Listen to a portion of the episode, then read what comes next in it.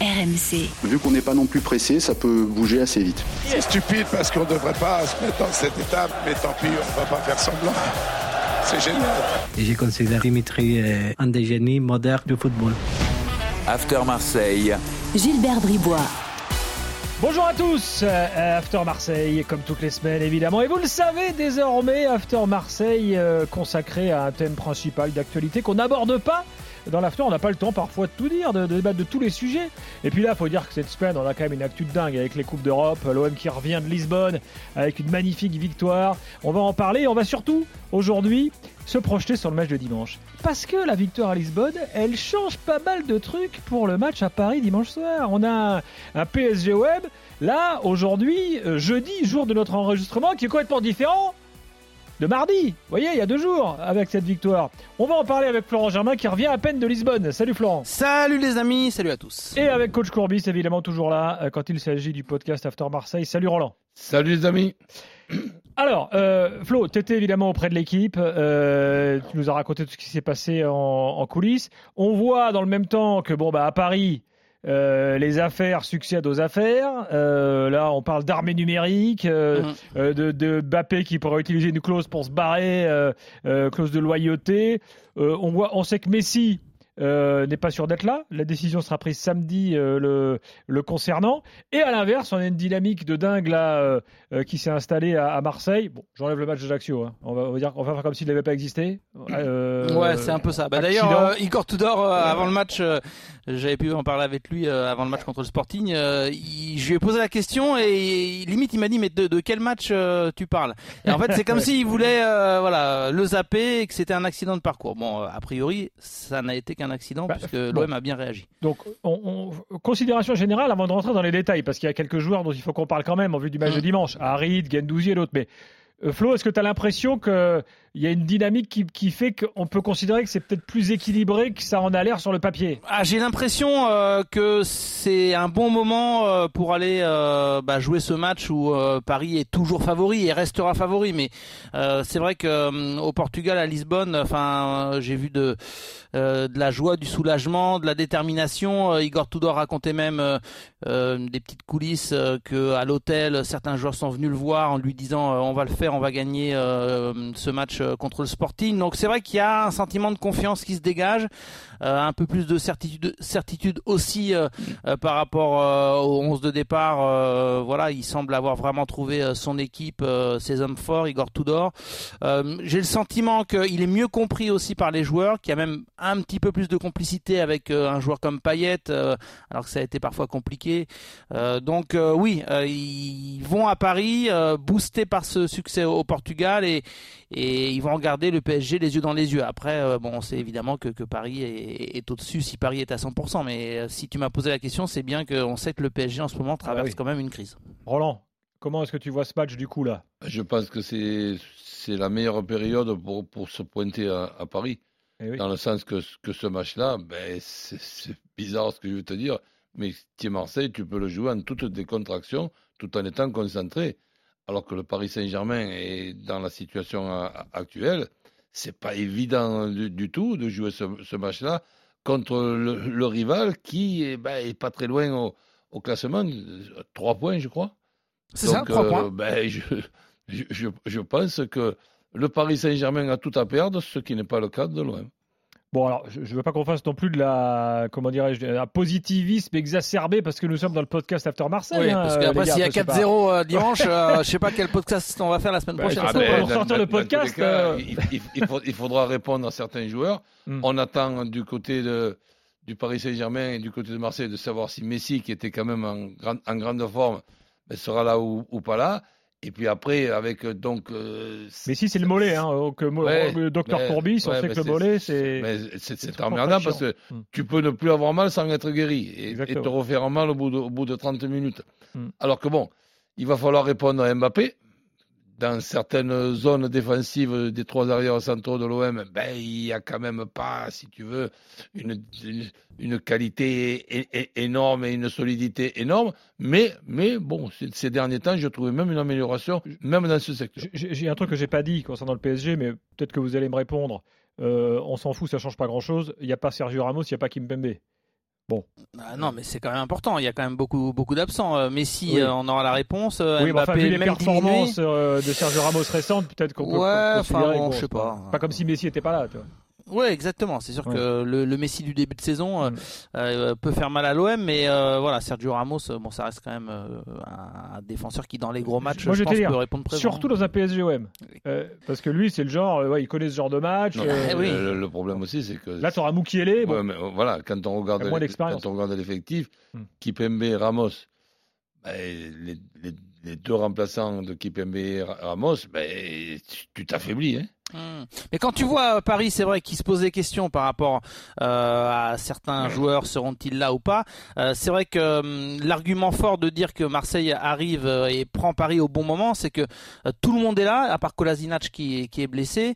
ils ont pu récupérer et surtout ils ont pu faire souffler. C'est-à-dire que il n'a pas voulu l'avouer. Je lui ai posé la question à Igor ah, Tudor. Les, fameux changements à la ben oui, à la mi-temps, ce qu'on peut vous dire, c'est que à la mmh. mi-temps, son discours envers les joueurs, ça a été les gars. un, on ne remet surtout pas le Sporting Portugal dans le match par le moindre, euh, la moindre, enfin réponse à une provocation ou le moindre fait de match. Donc on top concentration et ça s'est vu parce que parfois il y a des joueurs qui ont été un peu provoqués, genre Nuno Tavares, il n'est pas tombé dans le panneau.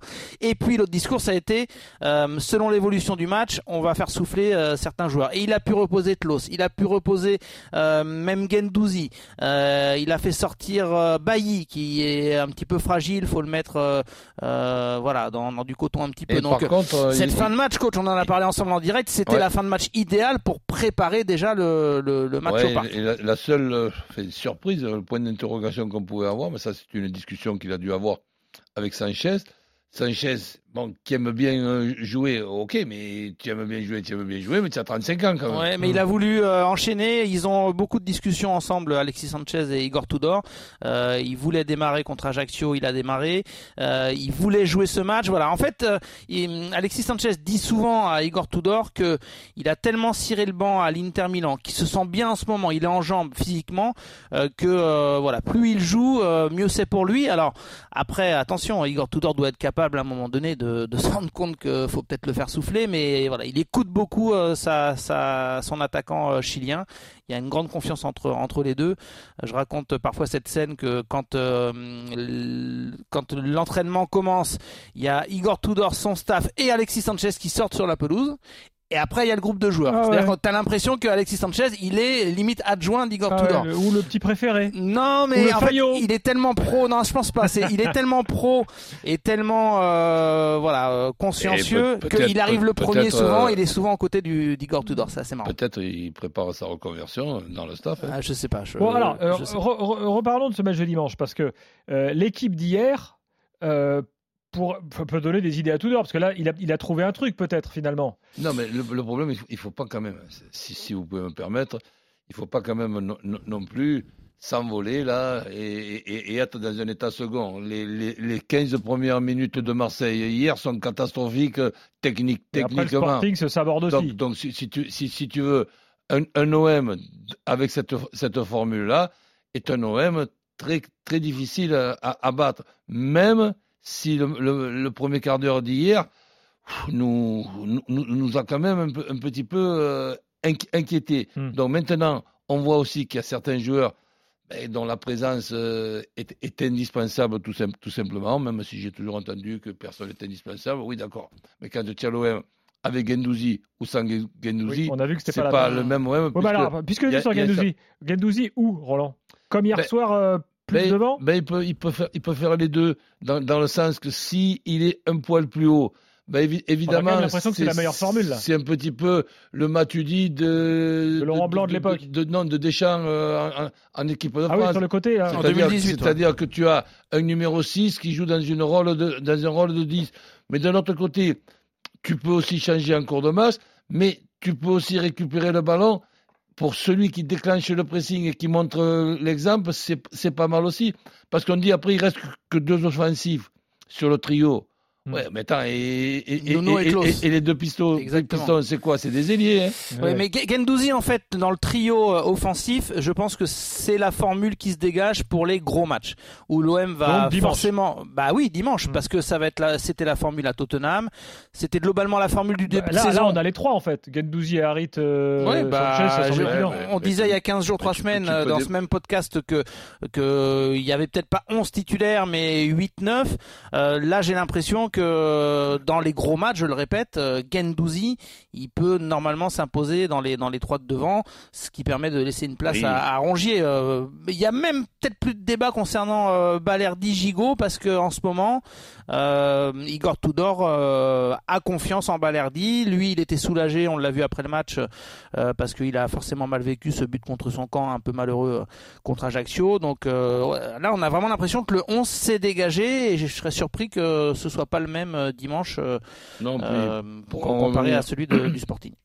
Pour en revenir à, Gendouzi, tu peux, Gilbert, démarrer avec Gendouzi dans un des deux numéros 10 de cette organisation, et ensuite, à 30 minutes de la fin, ben, tu as le plan B, avec un Gendouzi qui peut reculer et, on, et, qui peut rentrer. Ou Payet, qui est un petit peu mieux, je trouve, euh, même physiquement ces, ces, derniers matchs, même s'il joue pas énormément. Puis il y a cette complicité un petit peu, je pense c'est plus de la superstition qu'autre chose. Où vous savez quand euh, l'OM marque là, ou quand le but a été validé pour Alexis Sanchez, euh, Tudor se retourne vers euh, vers Payet et le bouscule un petit peu. Ça devient un petit peu euh, limite rituel. Est-ce qu'ils avaient fait ça aussi au match contre le Sporting Donc voilà, on voit un peu plus de sourire chez chez Payet. Il a fait son match hier, même si c'était compliqué de trouver des espaces parce qu'au final ils étaient que 10 ou 9, mais ils étaient uniquement regroupés derrière les, Portugais. Donc je sais pas. Payet peut avoir euh, plus de temps de jeu dans une fin de rencontre, même, à Paris, je euh, pense. Ton avis sur Harit euh, il, a, il a fait un très bon match à Lisbonne. Est-ce que tu estimes qu'il a franchi un palier, que maintenant il s'impose comme un mec incontournable ou tu, tu, restes encore mesuré et tu dis j'attends de la confirmation? Ah Non, on reste mesuré, oui, ok, mais c'est devenu quand même un des joueurs importants. Et aussi, j'aimerais qu'on souligne un petit peu plus souvent c'est qu'on est arrivé, souvent c'est pas le cas, on est arrivé à trouver une organisation et on est arrivé à trouver un poste vraiment qui est fait pour Harit mmh. dans cette organisation. Donc si tu me trouves une autre organisation où Harit sera, mieux utilisé, ben je, te dirais OK ou pas, mais, mais là, il, est comme un poisson dans l'eau. Bah, c'est ce qu'a dit Igor Tudor. Il a dit mmh. Aminarit est fait pour ce type de jeu. Ah ben je te le promets, je sais pas. Et non non mais il l'a dit euh, après le match, c'est-à-dire que et bon euh, en même temps euh, c'est tellement criant, c'est-à-dire que Igor Tudor lui veut voilà que ça percute, que ça aille vite vers l'avant, veut des transitions rapides et Aminarit il a cette capacité en ce moment il est vraiment très en jambes, il est très voilà très véloce, très rapide, capacité technique à provoquer donc c'est comme voilà un coup de cœur entre un coach et un joueur qui correspond totalement au profil, ce qui peut même sur prendre, c'est qu'en fait, Aminarit, dans ces conditions, n'ait pas été la priorité des priorités de l'été, parce que euh, on a quand même le sentiment que si ça s'était fait pour Malinowski, euh, rappelez-vous, c'était quand même le dossier chaud de la fin de mercato, peut-être, mm. euh, voire sûrement, que Harit ne, serait pas venu et, que oh, du coup, on n'aurait pas eu ce joueur qui est en train d'exploser et qui pourrait devenir la bonne affaire, parce qu'on rappelle que l'option d'achat n'est que de 5 millions d'euros, donc ça fleure quand même, ah ça sent le, le, très bon coup des dirigeants marseillais cet été. Un joueur qui est décevant, et c'est dommage, mais la saison est loin d'être terminée, c'est Gerson. Mais Gerson, que l'on voit obligatoirement avec Payet rentrer à la place des deux numéros 10. Mais attention que si se le met dans la tête, Gerson, que ça ne fasse pas un des meilleurs numéros 6-8 dans cette organisation devant ah. la défense de, de, l'OM. Hein, parce que on a besoin quand même, et je, je, je me rappelle ce, ce premier quart d'heure d'hier soir où on faisait sans arrêt. Oh mm. Mais tu sais qu'il y a beaucoup de supporters qui en parlent de ça, de, du regret de ne pas voir Gerson plus bas. Ah, ah ben, Gerson, il se réconcilie avec Tudor déjà. Ah ben, on est, on est d'accord. Ouais, faudrait qu'il s'aime un peu. Quoi. Faudrait ben monter une armée numérique pour que les supporters euh, marseillais militent euh, pour, euh, pour Gerson en 6. Concluons sur un point quand même. cette armée, elle a pas, c'est pas elle qui a fait le hashtag Ventoem quand même. Dis-moi, l'armée dis-toi un truc. Moi, je me rends compte depuis quelques mois. Dis-toi un truc, Florent. Le football a toujours plus d'imagination que nous. Exactement. voilà. Euh, juste pour conclure, quand même, euh, un mot de paillette, parce que euh, remettez-vous il y a un an, il y a même six mois, un peu plus, allez, un peu plus. avant sa blessure contre Feyenoord, c'était le mec indispensable, Payet. Et aujourd'hui, moi je m'attendais, je me suis dit, c'est pas possible, il va y avoir un clash à un moment. Tu vois, il va, il va sortir du bois, il va hurler. Puis en fait, tout se passe bien. Ils se prennent dans les bras, il est sur le banc. chapeau, chapeau, tu dors, hein, franchement. C'est difficile pour Payet de, de, continuer à faire la gueule quand, quand tu t'aperçois avec intelligence que tu as déjà pris quelques mois de plus hmm. et que bon, il y a, y a, quand même des joueurs, notamment Harit, avec Under, dans cette organisation-là, ben, qui sont peut-être plus intéressants que toi, même si tu restes quelqu'un d'important dans, dans, dans, le groupe. Hmm. Donc moi, ce que je voulais signaler, c'est que quand il y avait eu la, le tirage au sort avec euh, Flo, on était d'accord, parce qu'on est, on est quand même d'accord très souvent, pas toujours, mais très souvent, que, pas drôle. que, ce, que ce tirage au sort, quand tu es quatrième chapeau, c'est un tirage au sort extraordinaire et que on faisait la comparaison avec euh, Lille de la saison euh, de la saison dernière et on se disait pourquoi pas se qualifier dans cette euh, poule? Ben, je dis pas que que, que c'est fait, c'est loin d'être fait, mais c'est pas si loin d'être fait qu'il y a 15 jours, 3 semaines. Et là, moi j'ai bon espoir que l'OM, on ne se contente pas de la place de troisième, peut arriver à piquer cette place de deuxième et Sait-on jamais de cette finale, parce qu'on pourra considérer vraisemblablement que ce sera une finale OM Tottenham. Et, je, me dis, pourquoi faire, pourquoi pas faire comme Lille, aussi bien que Lille, et d'avoir un peu plus de chance pour, pour les huitièmes de finale, puisqu'ils avaient, ils étaient tombés, je crois, sur Chelsea. L'OM peut même se qualifier la prochaine journée. Hein, oui, oui, s'il gagne à Francfort. Et, ben et, si Tottenham bat le Sporting, euh, l'avantage c'est que Tottenham euh, va battre le Sporting. Ben, non, non, mais serait, euh, serait qualifié euh, et donc arriverait peut-être un peu plus détendu. Juste un mot sur Payet, coach.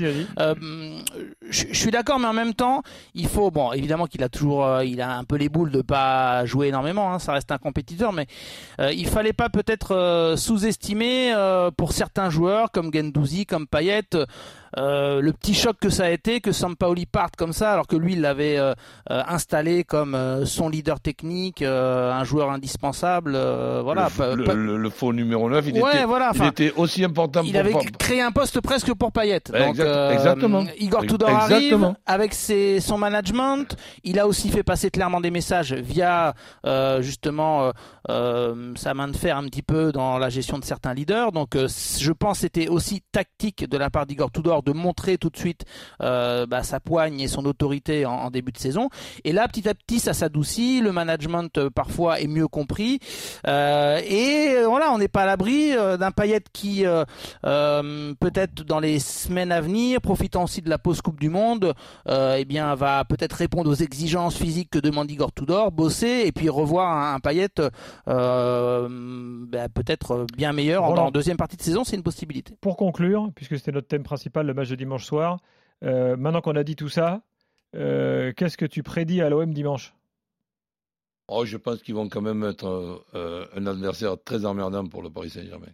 C'est vraiment pas dans la période que traverse le Paris Saint-Germain ben, l'adversaire rêvé. Non, c'est pas, du tout. Mais d'un autre côté, tu es sûr que là, tu auras un Paris Saint-Germain archi motivé et s'il y a toujours cet Mbappé qui défraye la chronique là pour des choses hors hmm. football, le départ, pas le départ mais il va falloir l'arrêter quand même. Mais ce qui est intéressant, c'est que les, saisons, précédentes, euh, Sampaoli, il avait beau dire qu'il euh, voulait toujours avoir le ballon, la possession, sur des gros matchs, mm, même contre Paris, euh, il était un petit peu frileux au final euh, et il assumait pas, euh, voilà, ce, il n'a pas pris tous les risques, par exemple au match aller pour aller essayer de battre Paris qui était en difficulté au Vélodrome. Avec Villas-Boas et Rudy Garcia, ils ont parfois blindé. Rappelez-vous, Villas-Boas, même s'il a réussi à gagner au parc, il met Maxime Lopez en, en faux numéro 9. Bon, euh, il n'y va pas avec la tactique euh, qui est la sienne. Alors que là, Igor Tudor, on sait comment il va y aller.